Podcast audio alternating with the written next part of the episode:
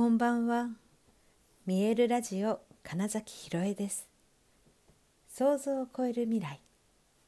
自然はいつも大きな愛で包み込み、真実を伝えてくれる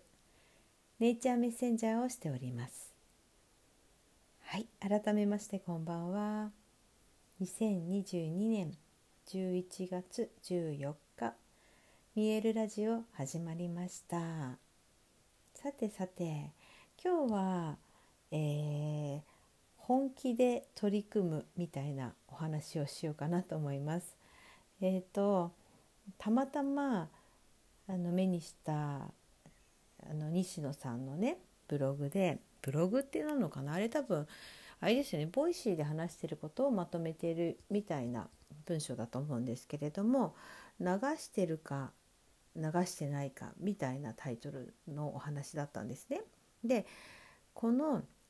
流す流さないかっていうことはエネルギーの話でっていうようなことから始まってたんですけどつまりえー、っとあれ流しでやってるよねっていうのと流してないくてやってるよねっていうものは伝わっちゃうんだよねって話なんです。でこの流すっていう意味ってまあ適当にというかあの悪い意味での適当ですね。まあいっかこのくらいでみたいなのが流してやるっていうことでこのなんだろうな例えば段取りだけ合わせとくみたいなそこが本気の本番モードでじゃなくてみたいなね感覚の意味合いの流す流さないのお話だったんですね。でこの流す流さないって、えー、本当にすぐバレるんですよねみたいな。あの当然やっている、えー、お互い同士でも分かるし、えーと、見ているお客様にも分かっちゃうんだよねっていうことが書いてあったんですけどこの面白いなと思ったのが物語があってストーリーがだからあって演じてるみたいな時のそのね例えに出てたのがキンキーブッツの話だったんですよあのミュージカルの。それをニューヨークかなブロードウェイで見て、えーとまあ、当然面白いに決まってるんだけれどもどうやら、えー、見た方々に聞くと今のは面白いらしいねっていう話になったんですってね。で初回の時にはやっぱもう当然みんなも知ってる話だしみたいなこととかでもちろんキャストが変わったから面白くなったのかもしれないけれどもそのまあこのくらいでいいかというその空気っていうのがうん人の興味をそいでたんじゃないかなっていうお話でだからあのうまいかどうかよりも実はその気持ちとか思いが乗ってる一生懸命さみたいなのは実はすごく伝わるんだよっていうことが書かれていたんだけど本当その通りででもうちょっとこのスキルとかあんまり感情の揺れみたいのがないような例えばシルク・ド・ソレイユでさえもあ今日のは流してるなみたいなのを何度か見ると分かるんだよねっていうようなことだったんです。この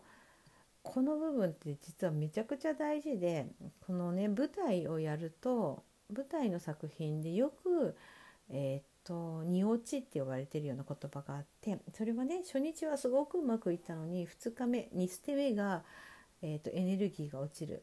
うまくいかないことが多いっていう、うん、そこをめちゃくちゃ気をつけましょうってよく言われるんだけどこれは何で起きるかというと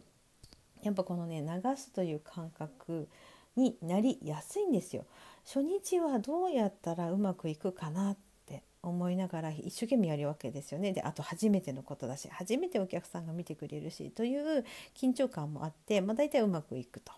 で見た方もすごく良かったですってで初日だからそれこそちょっとした段取りとかスタッフワークとかにもしなんだろうな不具合が多少の不具合噛み合わないとこがあったとしてもなんかそのエネルギーが乗ってるからすごい良かったってなるんですね。なんだけどその2日目は、えー、っと幕が開けた安心感一度、まあ、うまくいった安心感みたいなことから、まあ、ちょっとした油断みたいなことですよね。っていうのが起きやすいって言われています。もちろんそうじゃないこともいっぱいあるんですよ。うん、だけどもそれはあのちょっとした本当に気持ちの、えー、抜けた部分がそういうことを引き起こすよってことの、まあ、象徴ででかつあの面白いのがね、うんと、初日にうまくいったことを、えーと追おうとするとそれをただトレースしようとするともう今ここのエネルギーじゃなくなるから余計うまくいかなかったりもするんですよ。だからまあそういう意味では2日目も初日のつもりで多分やればやることが本当の意味合いで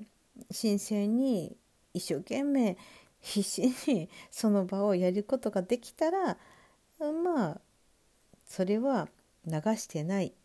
という意味でちゃんとエネルギーが注がれていて面白いものになるよねってことだったりします。この考え方というか意識の在り方はこれはきっと、えー、舞台とか作品においてに限らず、うん、何でもそうだなみたいなことを考えてたんですね。毎日を本当に一生懸命生きてるかその瞬間瞬間出会うものや出会う人に対してその気持ちで接しているのかっていうことってやっぱりバレちゃうしそう流していたらってことね、うん、今ここにいないなって感じるようなこととかね。そういう意識の薄さみたいなのってすぐにうんバレちゃうんだよね。みたいなことを、まあ、考えていたら、まあ、そんな文章に出会ったのとたまたまあのちょっとあの久石さん分かりますよね。あの久石譲さんですよ。音楽家のね。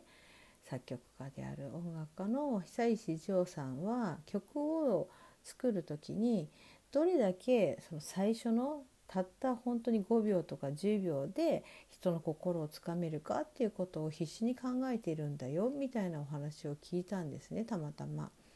であ一緒じゃんみたいなもうそれだけ本気で花から本気で やるっていうことをしているから多分久石さんの曲って世界中の人の心を掴んでるんじゃないかなそして、えーと、売れ続けてるんじゃないかなっていうふうに思ったしだからなんだろう最初から長く聞いて分かってくれよっていうのは作ってる方の、まあ、傲慢さだみたいな意味合いだと思うんですね。っていうことも込みでやっぱりあの、まあ、俳優たちにえー、例えばワークショップとかあのレッスンとかでお伝えするのは本当の意味で第一印象って大事なんだよとかっていうのは、うん、このイサイサの考え方に近いしそれがあればおそらく、うん、満ちた状態のエネルギーで、えー、出会えるから何かあるなってまず思ってもらえる。その先を聞いてもらえたり見てもらうことができる。ことにもなるなって思ったりしてね。なんか今日一日はそういうどれだけその瞬間本気でいるのかそこに思い情熱熱意っていうものがあるのかみたいなことが結局は人の心を動かすんだよっていうことのお話が、まあ、私のところにやってきていたので、まあ、つまりこれはね私物事出来事っていうのは全てま自分がに返ってくるって思った時にあ私自身がそういうふうに、えー、やれてますかっていう問いかけだったりそういうことをやっていきたいなって思ってるんだなってことだったりね、うん、っていうふうにして意識を向けてたからそれがま現実としていろいろと現れてきたんだなとも思ったりして。でそのいつも自分が、えーと例えばそのさっきのその第一印象の話で言うと保険の営業の方向けのセミナーとかでも全く同じようなことを言ってるわけですね。人の印象って本当に何秒ってその先ほど言った久石さんのその5秒とかっていう話なんですよ。実は3秒から5秒の間に決まるって言われてるんですよね。だから第一印象って本当に一瞬なんですよ。で、まあ、俳優のオーディションとかで言ったら「うんと失礼します」って、まあ、入った瞬間にほぼ決まってると言っても過言ではないというね まあ恐ろしい世界ではあるんですけれどもその時にいきなりその自分を作るってことって結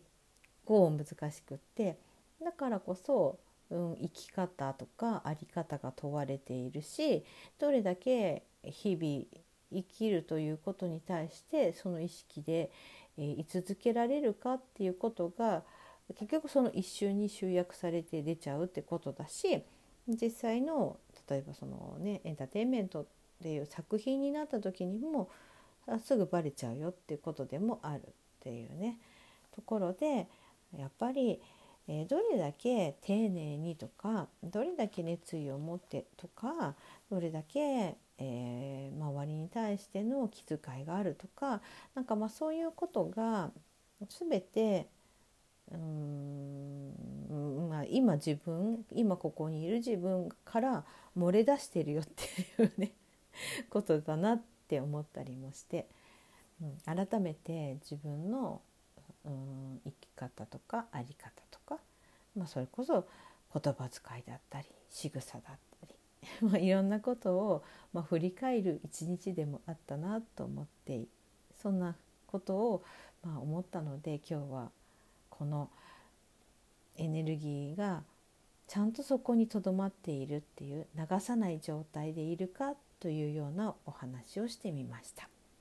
はいということで本日もご視聴くださりありがとうございました。2022年11月14見えるラジオ金崎ひろえでした。おやすみなさい。